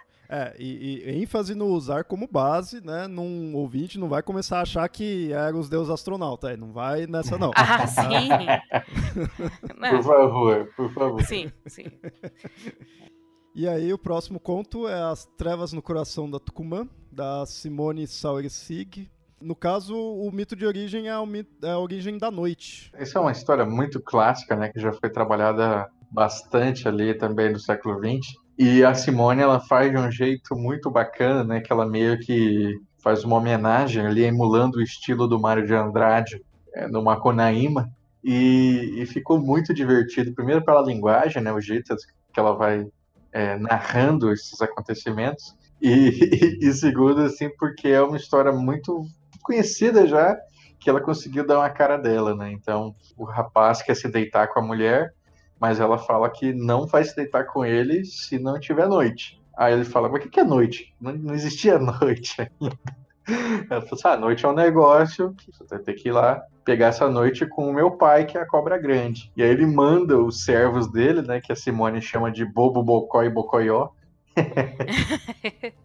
para ir buscar o Tucumã, né, onde está a noite guardada lá com Cobra Grande. E ele vai, só que os, os, rapazes eles são muito curiosos, né, e acabam abrindo o Tucumã no meio do caminho e aí solta a noite, e não só a noite, mas é, os horrores da noite, né, os insetos, os medos e não sei o que. Então, ao invés da gente ter só uma noite ali gostosa, tranquila, a gente passa a ter uma noite com seres né, desagradáveis graças ao bobo Bocó e Bocoió. O que me marca mais nesse conto é o, o estilo da escrita dela. Tem esses elementos de comédia também, eu acho muito legal. Eu adorei. Adorei demais, assim. Mas é, você tem que estar tá, tá disposto a entrar na, na, onda, né? Tipo o Mário de Andrade, se você não, se você não, não, não, não, não curtiu o estilo, você não vai gostar do conto. E aí o próximo, Léo, é o seu, de novo, né? Agora a nova arma do rei, escrevendo sobre Cíclopes e a origem do raio. São Cíclopes que fizeram o raio para Zeus, né?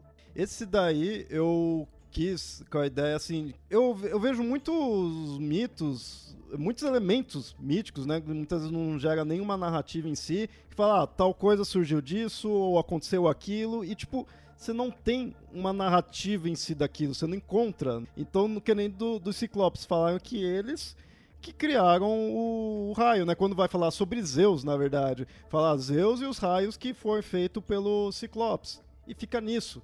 Então não tem. Aí, aí já parte para contar a titanomaquia, né? Já, já, ou as coisas aí que Zeus foi fazendo com, com os raios, né? Que já tá ali com a arma. Então eu pensei, pô, eu não vou estar tá recontando nada, eu vou estar contando algo que você não encontra ali. Você sabe que a, tem a sua origem, mas não sabe como é. E aí eu quis fazer essa questão dos, dos três ciclopes. Né? Então são os três irmãos que eles que criaram. E até é três porque o nome deles está relacionado. A um é o relâmpago, o outro é o trovão, é o Tel Raio, né? O nome deles estão relacionados a isso. E isso eu ponho né, até no, no conto. Então é, é isso daí, deles estarem criando. É uma arma, fer como ferreiros né, em si, mas para mostrar qual que é essa narrativa, né? Como, como que é esse mito desse algo que desse, dessa arma e que a gente não encontra por aí, né? A gente só sabe que eles criaram escrever uma história para contar um mito que a gente sabe que existe. Porque tem uma coisa que a gente às vezes pensa que a mitologia, sei lá, tá bem escritinha. Eu tô falando mitologia grega, mitologia romana, então que já tá tudo certinho ali, bonitinho. Não, a gente perdeu muita coisa. Então tem coisa que tá ali mencionada que muito das histórias que a gente tem são peças de teatro. Que naquela peça de teatro é mencionada tal coisa e é uma história que aquela população daquela região já conhecia. O que eu acho divertido do conto do Léo é todo o processo de pegar o, a matéria-prima, né? Então ele vai lá na nuvenzinha, aí ele puxa um novelo de. como se fosse um novelo de lã da nuvem. ele vai colhendo o material, assim, é bem, bem criativo. Bom, o próximo aqui foi do AJ Oliveira, né? Ele tem aí podcasts, é escritor aí também, já tem outros contos aí, ele fez o God Talks. E esse conto me surpreendeu muito a recepção das pessoas, porque ele é um conto legal, assim, mas ele virou o favorito da antologia e eu não esperava por isso. Sim, assim. muita gente adorou. Ele é meio inusitado, assim, é, é, interessante que ele tem um que é cômico e acho que casa com o personagem, né? No caso, ele usou o Loki. E aí é o Loki, como você vê o nome do, do conto God Talks, é uma referência ao TED Talks. Então é o Loki que está ali apresentando. Ele tem toda uma linguagem que é de empreendedor de palco, né? Ele vai fazendo umas brincadeiras assim então, até por isso o texto, assim, ele fica. Você fala assim, meu Deus, que merda, mas é porque eles falam desse jeito mesmo. Nesse conto, a Jota dá uma jogada para todos os lados aqui, né? É o Loki, mas ele não deixa um deus em pé aqui, né? Como o Loki não faria se ele tivesse acesso a essa tecnologia. O próximo conto é o Tudo que se planta dá, da Jana Bianchi retornando. E nessa segunda antologia ela já estava auxiliando a gente. E esse também é um conto para chorar. Também. Tudo que se planta dela conta ela, é, a lenda bem famosa também, né? Assim como da Noite no Coração do Tucumã, daquelas ali que foram muito trabalhadas durante o modernismo, que é a origem da mandioca, que era uma menina que é uma menina que nasce branca, uma indígena que nasce branca e que ela acaba morrendo, né? E aí ela é plantada dentro de uma oca. Então é, o nome dela era Mani, dentro de uma oca, ela se torna a manioca, que vai ser a planta que vai alimentar ali toda a tribo. Esse é, é, como eu falei, né, bem emocionante. Eu conhecia esse conceito aí da origem da mandioca por ouvir falar que tinha-se essa narrativa, né? Mas não conhecia muitos detalhes. Para nós, né, o ocidentais, não, não indígenas, passa uma boa ideia do que seria esse drama, né, da, da Mani, dar uma atualizada razoável nisso. Eu acho bom quando você faz isso com, com, uma história indígena, porque às vezes a gente escuta e não consegue entender alguns elementos que, porque não são da nossa cultura, a gente não consegue pegar o drama daquilo. Aí quando você dá uma, uma contextualizada para nossa para a cultura branca, você consegue entender né, o significado disso para outra cultura. Não saberia dizer se é melhor ou pior maneira, mas às vezes você tem que fazer isso para que você consiga entender o que está acontecendo, né, o, o significado daquilo para outra cultura. Porque às vezes eu pego os contos indígenas e eu falo, mas isso aqui não está pegando, assim, eu estou entendendo o significado, mas não está pegando para minha pessoa, porque tem alguma coisa ali da cultura que para eles faz muito sentido, para aquela, né, para aquele povo faz muito sentido e para mim não tá fazendo sentido. E, e, do jeito que ela escreveu aqui ficou maravilhoso, né? E bom, a Shana escreve muito bem, né? Eu sou, sou fã dela. E no seguinte, a gente tem mais um conto do Lucas, que escreve o Carp Corpogen. É, no caso, esse daí também tem conceitos de ficção científica, tá relacionado com inteligência artificial, né? Ele tem até um que é meio claustrofóbico um pouco ali, né, em algumas partes aí nesse conto. Interessante. E ele é voltado para conceitos do hinduísmo e budismo, por causa que esse trata do Mara. O Mara, ele muitas vezes é posto como um demônio. É, não vamos entrar aqui nos detalhes da questão da palavra, né, demônio ou não, mas ele é assim por ser oposto ao Buda. Mais classicão que você vai ver quando você pesquisa é isso, né? Do Mara ser oposto ao Buda. E ele está muito relacionado à, à questão do Maya, né? Que aí sim é, a ilusão do mundo. Eu lembro desse conto que tinha até um personagem que era não binário, né? E foi. O Lucas, eu lembro disso daí, que ele quis fazer a questão assim que agora eu não lembro, acho que é Mika o nome do, do personagem ou a personagem porque ele não cita é, se ela se é homem ou mulher. O leitor que vai vai definir se, se é homem, se é mulher ou qualquer outro gênero em si. Ele não não cita. É, é algo bem interessante e como falei é meio tenso, assim. No, no começo tá ok, mas você percebe que ele vai progressivamente dando merda nesse conto. E isso é bem legal. Chega uma parte que, por isso que eu falei que é meio claustrofóbico. E aí, o, o último conto né, dessa antologia que é As Três Mães de Roma, da Isa Próspero, nossa querida Isa Próspero, que transforma os mitos de origem de Rômulo e Remo numa história de lobisomens. Eu achei muito legal essa ideia ali, que pegou um mito bem já conhecido, bem. Assim, eu gosto né, do, do mito de origem de Roma, mas tá ok, né? Não, não tem nada demais. É usada só realmente para mostrar a questão de Roma, mas ela, ela, já é bem famoso por causa até da, da estátua ali da, da loba capitolina. Algo já bem batido, mas aí ela consegue é, ir além disso daí, faz a ideia do, do lobisomem, né? a personagem né, principal tem isso. Então achei bem legal. Foi uma coisa assim, tipo um. Tá, e se essa história fosse tivesse um elemento aqui diferente que aí gera tudo isso daí. Então ela mantém todo esse conceito aí do, do Romulo Remo, da, da origem mesmo de Roma, tudo, mas aí ela põe que a personagem principal, e no caso a loba, né, é, Capitolina, se transforma num lobisomem, né, a menina, a moça acaba se transformando num lobisomem. E uma coisa bacana também é que a gente trabalhou essa ideia na capa, junto com o Michael Kitts, né, que faltou dizer, foi o, o nosso capista das três antologias, e a gente foi tentando de tudo ali. Fala assim, ah, faz a loba padrão, só que é com olho vermelho. Faz agora ela mais lobisomem, não menos. o, o resultado eu achei interessante, mas eu vou dizer, foi sofrido, porque na primeira acertou de cara, foi na primeira praticamente, sim, né? Agora essa não. Essa foi, não muda isso, muda aquilo, e o que, que a gente vai querer representar? Vamos então fazer estilo um vaso, né? Já que é, que é o estilo greco-romano ali, então põe, põe as rachaduras, aí põe os elementos dos outros contos, né? A gente põe ali os ícones é, para referenciar os outros contos. Foi meio sofrido, mas aí no final deu tudo certo. Como antologias são contos, você não precisa ler na ordem, eu peguei essa antologia e já fui direto aqui para ler o conto da, da Isa, né? Pra eu tava vendo aquela capa da Lobo Romano, gente, o que que ela colocou nessa história, né? E realmente você não, tem histórias focadas na loba, né? Você tem focada nos, nos rapazes, né? No Rômulo e no Remo e, e, a loba, né? O que que é essa loba? Por que que ela gostou dessas crianças? Eu achei isso dela colocar um lobisomem, uma, lobi, uma lobisomem, né? Porque você dificilmente faz história sobre lobisomem mulher, né? Aí, nossa, que ótimo que ficou isso, porque ficou realmente muito, muito, muito bom isso.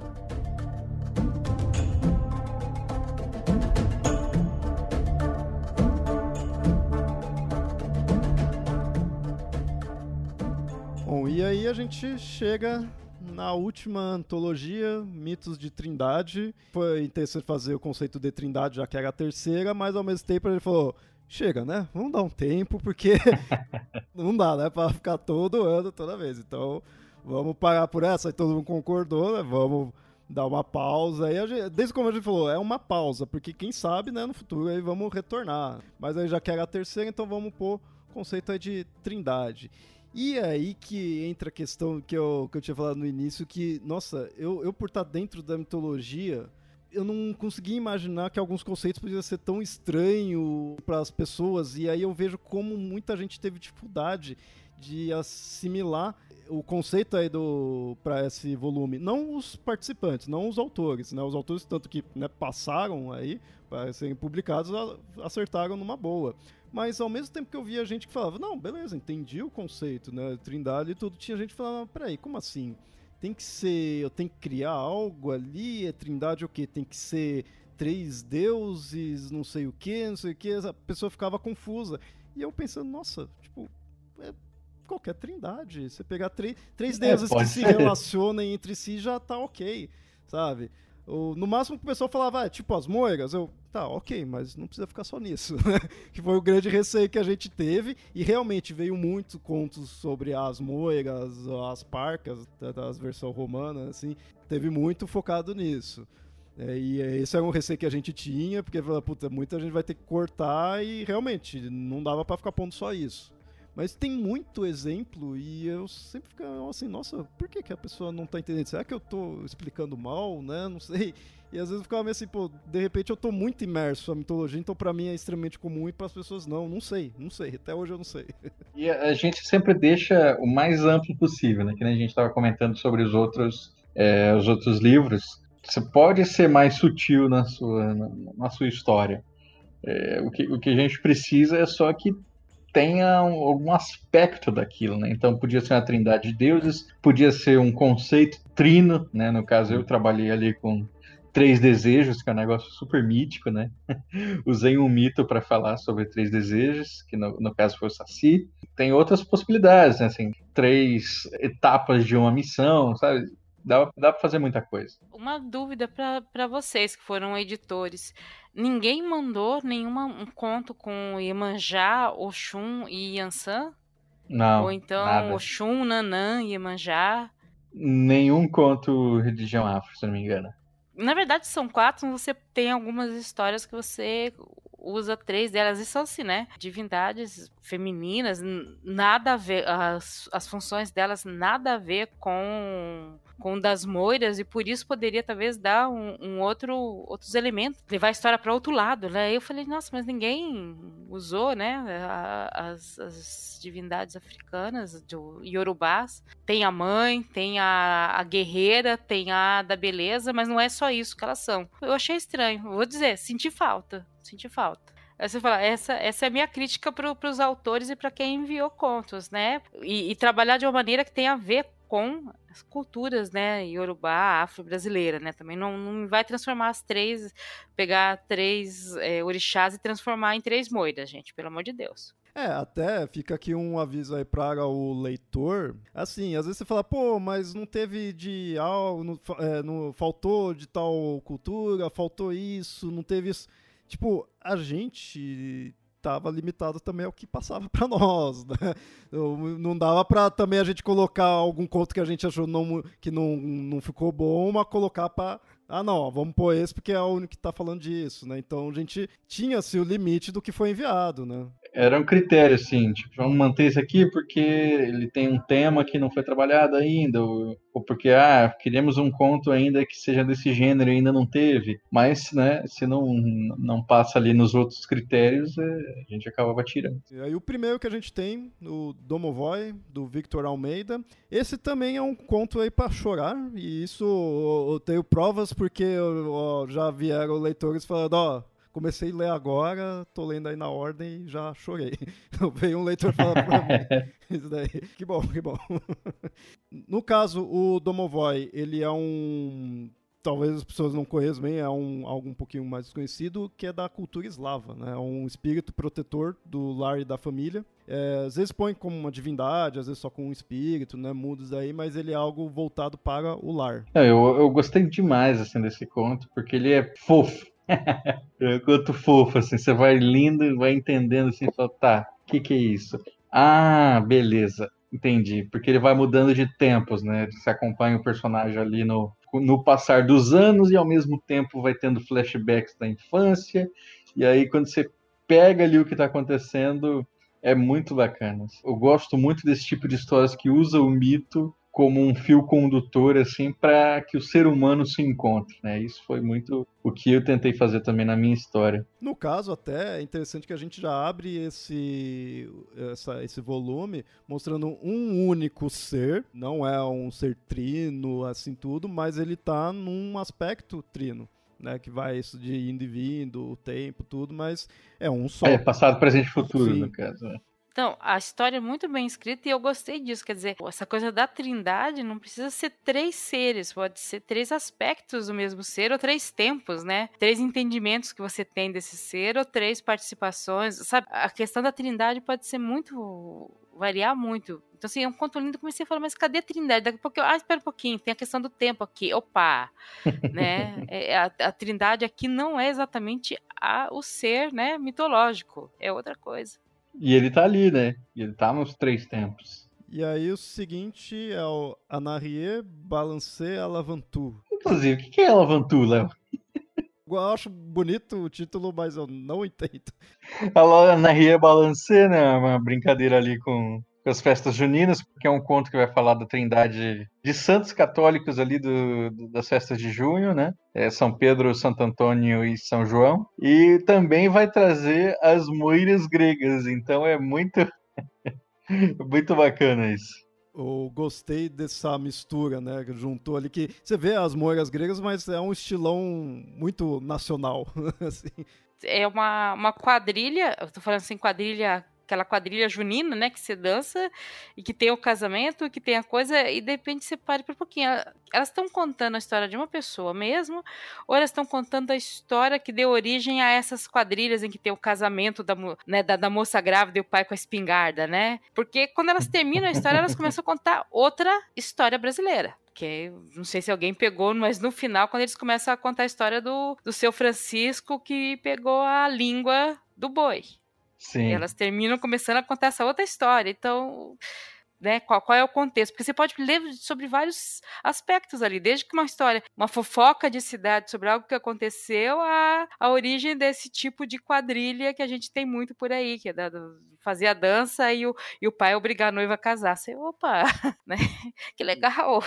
Eu procurei aqui e vi que alavantu é mais um dos termos que se usa em festa junina, só que mais lá pro Nordeste, né? Isso é muito legal, assim, é bem coisa de, de folclore mesmo, né? Porque é, são palavras francesas que o pessoal usou. Então, anarrier é do anarrière, que é atrás, e alavantu é de anavantu, que é antes de tudo, vai pra, vão para frente, é uma coisa assim. então, deu uma brasileirada, muito bom. O conto seguinte, a gente tem a Última Casa, do Thiago Hecht. É, ele já tinha, né, participado. Sim, no, do Omelete. E aí, no caso dele, é focado na mitologia japonesa. Ele fala dos três deuses irmãos, que é o Suzano, que é o deus do mar, a Materazo, que é a deusa do sol, e o Tsukuyomi, deusa, o deus da lua. E esse é um conto mais um daqueles assim que é um desafio, né? Porque ele coloca esses deuses numa cidadezinha gaúcha. E aí é uma cidade gaúcha onde a última, uma última casa é, de enxaimel acabou de desabar. E aí é, essa foi uma grande questão, né? Que eu, quando, quando a gente foi fazer a revisão, eu coloquei para o Thiago, falei, cara, é, já que você vai estar trabalhando com dois povos muito distintos, né? A gente tem que ter o jeito de falar deles porque eles estão falando o padrão ali. Parece que eles estão de São Paulo. Você bota ali o cara gaúcho falando com expressões gaúchas, bota os orientais ali falando, trazendo coisas diferentes, né? E aí acho que a gente foi chegando a algum lugar, porque foi, foi bem desafiador ali pra, o conto seguinte, o Executor, do Luiz Felipe Vasques. No caso, esse daí é voltado para a mitologia romana e é num universo paralelo. É, muda ali a história de Roma, é aquela coisa alternativa, né? Alguma coisa ali que aconteceu, aconteceu de forma diferente e aí segue para esse tipo de mundo. E no caso ele apresenta como trindade as deusas Justitia, que seria a deusa da justiça, Nêmesis, que é a da vingança divina, e a Clementia, seria né, a deusa da clemência. O que me chamou a atenção desde o início nesse conto, que fez eu, eu, gostar, foi assim, de ter usado essas três deusas que são deusas mais alegóricas. O Roma tem muito disso, é muito marcado nisso. E, e, o próprio conceito ali de Roma em si. Apesar dele ser um, um mundo alternativo, para mim ele ficou bem claro a ambientação de ser em Roma. Uma por, pelo uso dessas três deusas também por ser essa questão alegórica. Isso me chamou bem a atenção. Isso é tão um susto, né? Que o, o cara é um executor ali romano, que não sei o quê, e aí daqui a pouco ele puxa uma pistola. Sim, sim. acho que todo mundo que leu aquilo lá na hora parou assim, sabe? Eu, assim, pera, eu entendi direito, deixa eu ver, tudo. Somente que esse daí eu tinha lido e não via que era coisa alternativa. Depois que eu fui ver, que ele explicou ali do, dos detalhes. Bom, e o próximo conto que a gente tem é mais um conto aí do Andreoli, que é o Três Desejos. E no caso, apesar de ser uma coisa que você ouve esse nome sem imaginar, gênios, né? Assim, não, ele trouxe o Saci. Isso eu achei legal, essa mistura, assim, assim, né? Você trouxe, manteve ali ó, que você trabalha com, com folclore daqui, mas pegou um elemento que muita gente vai ligar para coisas de longe. Né? É, e, e, histórias assim de pacto com o Saci, né, são bem comuns e de pedir coisas para ele e ele te enganar. E no caso aqui é o contrário, né? O cara pede uma coisa enganado, vamos dizer assim, e o Saci oferece uma solução. Ele oferece três desejos, uma forma do cara achar a resposta certa. E para mim esse é um dos meus contos favoritos porque é, ele tem muito do que eu queria trabalhar, assim, que é, é que eu até comentei antes, né, que é o, o mito como sendo um espaço para o diálogo com o ser humano, né. Então aqui o personagem ele literalmente ele conversa com o Saci e eu acho que eu sempre que eu leio eu li todas as vezes assim, cada versão que a gente recebia de do, de revisão, de PDF, eu lia de novo o conto e eu sempre gostava, assim, eu, eu li e falava gente que que legal porque a cena em que o Saci e o meu protagonista eles se sentam de costas um pro outro e ele vai tomando cachaça e o Saci toma também. Poxa, eu acho aquilo muito bonito, assim, eu consigo visualizar uma amizade, né, que se formou ali. E, e, você vê que o Saci tá meio que aquela coisa assim, o cara quer tal coisa, o Saci só falta falar, meu, tem certeza que você quer isso? Tem certeza? Meu, né, mas já pediu, né, passa um pouco essa ideia, assim. O Saci sabe que não é bom ficar pedindo isso daí, mas ok, acho interessante como tem essa questão do você mesmo essa coisa de você ter três desejos isso tá, tá em muitas histórias que, que é o que faz você no final, o que vale mesmo é o último desejo, que é quando você se conhece, né? E como isso é muito comum em muitas histórias, não é só nas histórias do, dos Didin, né? Tem muitas histórias de folclore que é que algum ser sobrenatural dá esses né, desejos, e na verdade o que, vai, que acaba resolvendo mesmo sempre é o último. Normalmente o primeiro ou o segundo dá algum problema. Porque não é o verdadeiro, né, que não é o verdadeiro desejo, né? É, o, é a ilusão. Sim, e o que, eu, o que eu achei legal, assim, é porque eu escrevi esse conto para ser um drama.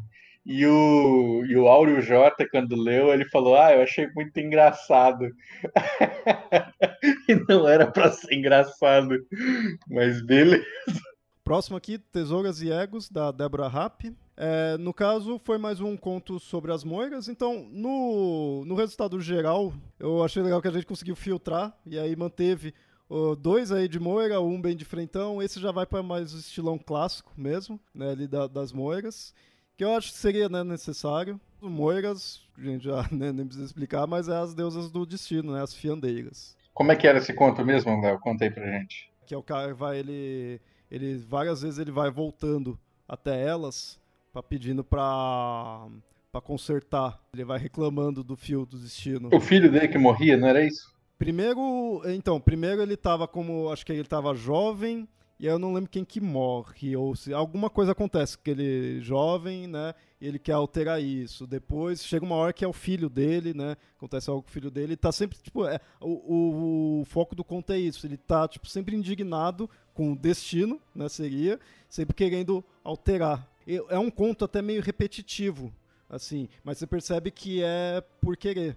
Ele tá sempre voltando até elas que é o mote, né, da história, né? O refazer a sua vida, né? Refazer os pontos ruins da vida, ou que você considera ruins, né? Voltado pro ego, né, do personagem. E aí, em sequência, a gente tem Epifania, da Isa Próspero. Né? No caso, essa daí ela estava nessa edição auxiliando a gente, da parte de organização, de escolha do, do, dos contos, né? E ela trabalha com as musas, mas uma coisa que me chamou a atenção é que ela trabalha com as musas numa versão bem antiga, em que as musas eram três. Então isso que me chamou muita atenção, que eu achei, acho legal isso. Você vai num, numa versão mais desconhecida ali, né? E aí ela usa, por usar as musas, ela põe no ambiente delas que a história se passa num museu. Referência direta, né? A queima do Museu Nacional, ali tem uma, uma pegada bem atual ali que a Isa faz. Que lugar melhor de memória que um museu, né? Que é a Casa das Musas. Eu só vou falar que, que a Isa gosta de, de escrever. Os, quando escreve sobre os mitos gregos, ela pegar sempre as versões mais antigas, né? Ou, ou as que não estão na nossa cabeça. Quer dizer, não é só os mitos, gregos, porque no primeiro livro ela pega a sereia pássaro, né? E agora ela pega as musas na, na versão de três apenas, né? Então você ela gosta de pegar isso, né? Não, não ficar no, apenas no, no que ficou mais popular ou mais conhecido hoje em dia. Eu acho isso muito bom. E aí, em sequência, a gente tem o Pessoa do Plural, do Bruno Leandro, no qual ele fala aí do Barba Ruiva. E eu vou falar, Bruno, que evolução teve. Esse conto gostei muito, muito.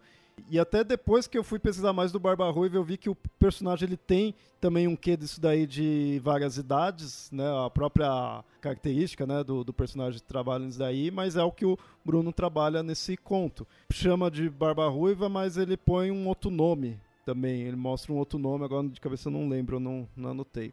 Mas ele trabalha com isso daí de aparecer como criança, como adulto, como idoso, né, no período do. Esse mito ele é, é, como se fosse uma criança que foi adotada pela Yara. Ela é um bebê, né? Só que aí, enquanto quando vai passando os horários do dia, ela se transforma de bebê em homem adulto. E aí, na, no folclore mesmo, ele procura mulheres, né, para abusar delas, vamos dizer assim. Que é um grande pervertido. E aí, no caso, o Bruno ele joga com mais um tempo, né? Então ele vira adulto e depois ele vira idoso também. E esse daí ele vai trabalhando com essa mudança de tempo, então é algo tanto delicado, né? Quando você faz essas mudanças assim, mas ficou muito bem. Muito legal. O seguinte é o Rio ao Contrário, do Rafael Priviero D'Ambruso. É, no caso, é focado na mitologia grega que me chamou também a atenção nesse conto, mais ou menos parecido com o do que se passa em Roma, né? Mas no caso aqui mais questão grega mesmo, mas é por o tipo dos deuses que foi escolhido. E no caso até trabalhou de certa forma com duas trindades em si, porque os deuses que aparecem é o Morpheus, é, no caso é o deus do sonho, o Fantaso, que é irmão dele, que também aparece nos sonhos. O fantasma, na mitologia, ele se transforma em objetos, né? Quando você sonha com um objeto é o fantasma, quando você sonha com pessoas é o Morfeu. O Fobetor é o terceiro irmão, que é quando você sonha com animais. Eles são conhecidos como trindade dos oneiros, né? Que são os deuses do sonho. Porém, também tem os irmãos do Morfeu, outros né, irmãos do Morpheus, que é o sono e a morte tem outros nomes, né? Hipnos e Thanatos, mas é isso, é o sono, a morte e o sonho. Então são três, tanto que acho que no conto ele põe como Morfeu, acho que sendo e os outros dois sendo o mesmo, né? Tem um negócio meio assim, de ser três em um. E aí aparecem os outros irmãos, sono e a morte. Então ele trabalhou com esse conceito do, de deuses mais de personificações. Não é só a divindade Zeus, né, que é um, uma pessoa praticamente, não. Ele é uma personificação de algo da nossa vida, né? Ou da morte, né? Como no caso do Thanos. E assim, é você entrar na pira do autor, né? Que é como é que vai ser então Fobertor, né? Ah, é um, é, se não me engano é esse, né? Que é um menino vestido de leão. Né? Sim. É, que, é, que é o que você personifica imagens de animais, né? então é tem que embarcar e ir na criação. É bem, bem divertido, assim. Próximo conto, mais um da Simone Sauersig, né? Ela traz aí o Triângulo das Águas, e no caso, o elemento mítico, né, o personagem que ela traz é o Boto. Simone, ela tem o, o texto assim que eu quero ter quando eu crescer, porque como escreve bem.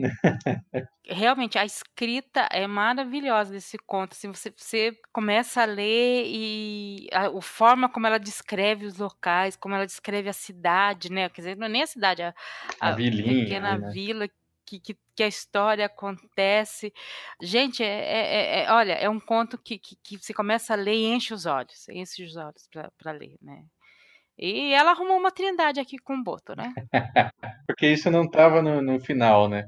Porque o que a gente tinha era o casal é, em crise, e aí aparece o Boto e a mulher fica com o Boto. Né? E aí, beleza. E aí a gente leu isso aí e pensou, poxa, podia ficar um triângulo melhor, né? E se, se o Boto passasse a participar do casal? E aí, então, fica o Triângulo das Águas, um título muito que, que entrega bem ali sobre o que, que vai se tratar essa relação. E aí, Léo, temos seu último conto, né? Nataraja, também ali se inspirando no, em mitos hindus, e dessa vez também com uma pegada ali né, moderna. É uma repartição, um, um, onde os deuses eles são operadores de TI. Como é que foi isso? Uma coisa que eu percebi, que da vez escrita acho que eu gosto de colocar coisas ali, tipo, sutis para ver quem que vai entender a referência mítica, né, daquilo lá. No primeiro tem questão da, da, da, Afrodite, os nomes dos personagens já ficou mais óbvio no primeiro. No segundo, dos Ciclopes, eu não entrego de cara que eles estão criando o raio, né? Não falo diretamente que é pra Zeus. Acho que de nenhum personagem né, eu falo, mas fica já um pouquinho na, na cara. Esse daí, por outro lado, eu acho que eu fui vou colocar um monte de, de, de easter assim. Então, muita coisa, ele tem, meu, mais de 20 coisinhas ali que quem conhecer a mitologia hindu, principalmente voltado para os, os elementos dos três deuses, no caso aí que é o Trimurti, que é Brahma, Vishnu e Shiva, vai reconhecer alguns pontos. E aí o que, que eu fiz? Uh, o Trimurti ele é conhecido pela ideia de criar, manter e destruir a nossa existência. Né? Brahma cria, Vishnu mantém e Shiva destrói para ser recriado. Eu quis também é, mexer com isso, porque já que essa é a última antologia, né, pelo menos por enquanto, vou fazer algo relacionado também com o fim. O conto é voltado para o Shiva, que está indo ali na, na empresa, porque chegou a vez dele trabalhar, que é o quê? Fazer? Destruir. Então ele vai lá, dá o reset no sistema que eles criaram. E por que, que tá, vai dar o reset? Porque já está com muito problema o sistema, ou seja, o nosso mundo aí já está cheio de problema, precisa de um reset. e aí ele vai analisando o sistema, ele vê muita coisa que o Vishnu fez, né, já que o Vishnu é o cara que tinha bastante avatares e se relaciona com as pessoas, então ele é o que mais ficava ali no sistema. É, tem muito né, easter egg, digamos assim, né, muita referência ali, que eu deixei meio que sutil. E aí chegou uma parte, isso foi interessante, que eu estava escrevendo ali o conto, ah, legal, né? Vou, fiz meio rapidão assim, e aí chegou uma parte que ele começou a conversar com o Brahma, né? Mas no final, e aí, nossa, eu entrei numa pira filosófica de, de existencialismo. E aí eu pus isso daí, isso, eu, eu gostei dessa parte bastante ali, que tá o Shiva meio que, tipo, meio que questionando, né? Meu, pra quê? Pra que isso daí? Pra que criar eles, né? Tudo. E esse é meio que o ponto alto ali, né? Que vai vai indo toda a história até esse ponto do Shiva meio que questionar, né? Por que, que a gente está aqui? Por que a gente, né, agora, no, por que, que os humanos, né, tá aí? Para que, que precisa mesmo disso, né? Foi uma coisa que foi do nada ali, foi meio que improviso na hora. Ficou bacana, cara. E acho que tem, tem muita, muito a ver ali com aquilo que a gente tinha falado lá sobre é, o conto do Kalpa, né? Que é como essas mitologias hindus, assim, elas nos convidam a pensar em coisas tecnológicas também, que tem tudo a ver os ciclos, destruição, início, eu gostei bastante. E aí fomos para o nosso último conto, né, fechando os três livros, Imperatriz Reversa, do Guilherme Lopes, o único conto de trindade católica, mas uma trindade católica um pouco diferente. Né? No caso, ele traz em vez do Espírito Santo, a gente tem a Maria para fechar a Trindade. Então é o Pai, a Mãe e o Filho. E é interessante que isso daí é baseado no, em algo que existiu, eu não sei o quanto isso ainda tem ou não, né? mas é uma heresia, que é o coligianismo. Então é legal que ele baseou em algo que realmente teve, e isso até é citado no conto. É legal que, assim, e fala trindade, a gente que conhece mitologia sabe que tem inúmeras, né? Trindades, tudo, próprios contos que chegaram, mas a, a ouvidos leigos, digamos assim, trindade católica é algo já marcado por essa palavra mesmo, né? Trindade. Então é bacana ter um conto para isso. Vale a pena ter ele como último para formar a capa, para ter aquele impacto, né? Tipo na capa assim, tipo, ó, ó do que que a gente tá falando. então isso ficou bem legal, que a gente fez a capa, né, um vitral, ficou bem legal. Então, é, tem as outras trindades nos outros contos, mas esse serve muito para causar impacto também. E foi um conto também bem feito, né? A qualidade também é, tem um climão de terror, assim, né? Eu gostei bastante. E eu gostei da abordagem do. Assim, o conto tá, tá bem escrito, e, e essa abordagem de colocar Maria, né, na Trindade, porque uh, o papel de, de Maria na, na igreja, eu tô falando da católica, mas em outras igrejas ortodoxas também, nas protestantes nem tanto, mas na, é, é, muito forte, é muito forte. Existem muitas Marias por aí, né, que são as Nossas Senhoras de inúmeros rostos, vestes diferentes e culturas e costumes diferentes. Na América Latina inteira você tem sabe, várias Nossas Senhoras espalhadas, cada uma com seu tipo de festa e seu fervor popular que ninguém consegue combater. Algumas coisas você vê que está misturado ali com, com outras culturas ou com você vê que pega elemento de alguma deusa antiga e coloca ali, mas Maria tá ali sempre, né? Então, eu achei esse conto faz muito sentido essa, essa coisa de, de Maria tá, tá ali presente, porque ela tá. Né? Então não, não, tem como, como negar. Isso eu, como católica, falando, né? Eu acho que a gente tem até um papo lendário que a gente fala que, que na verdade deveria ser não trindade, mas quatro, né? É, Pai, Filho, Espírito Santo e Maria ali no meio, porque faz muito parte do catolicismo. Por isso que essa heresia, né, ela é, existiu e teve razão de existir. Não dá para dizer que não, não, né, é uma coisa natural de existir. E aí a gente fechou essa antologia e fechou a trilogia de antologias. Aê! Né? e agora, Léo? Quais são os seus planos? Ouvinte, né, a gente tem planos aí para futuras publicações, é, mesmo que a gente ainda não publique físico, ou sei lá, mas, meu, Mitografias ele tá muito próximo à literatura, por causa da mitologia, por causa das narrativas, né, então é, a gente quer seguir por isso e a gente viu que a, com a antologia, com a primeira mesmo, a gente viu que vale a pena o Mitografias abraçar esse, essa parte literária. Então também fica aí um, uma dica aí para os autores. A gente está sempre aberto aí para vocês mandarem coisas, de repente fazer novos planos aí, mais para frente voltar com a antologia, fazer outras publicações. Então tá em aberto aí, vamos pensando. Que eu acho que valeu muito a pena fazer isso daí. Cansa, dá trabalho, dá, estressa, até que estressa, mas é muito gratificante. o resultado final vale muito a pena. E vocês aproveitem, hein, gente. Baixem logo, porque se a gente nunca sabe do futuro aí, né? Vai que fechamos aí um contrato novo e o download não vai, vai ser gratuito, hein? Bom, então é isso no episódio ouvinte. Espero que tenha gostado aí do, do, do, episódio. Teve bastante conteúdo porque a gente passou por todos né, os contos. Valeu, valeu, gente. Obrigado. Não deixe de acompanhar lá o colecionadordesassis.com.br e o meu podcast, né, que sai toda quinta-feira, que é o Poranduba manda seu comentário lá. Não sei, eu fiquei com certo receio de parecer meio é, egocêntrico, né? A gente tá falando da nossa obra, mas eu achava também, em parte, que ao respeito ao leitor e aos escritores, que acho que é legal a gente citar, né? Cada um dos contos, mostrar a parte mítica que teve, né? Então, espero que tenham gostado aí. Quem sabe aí no futuro vão ter novas publicações aí no Fotografias.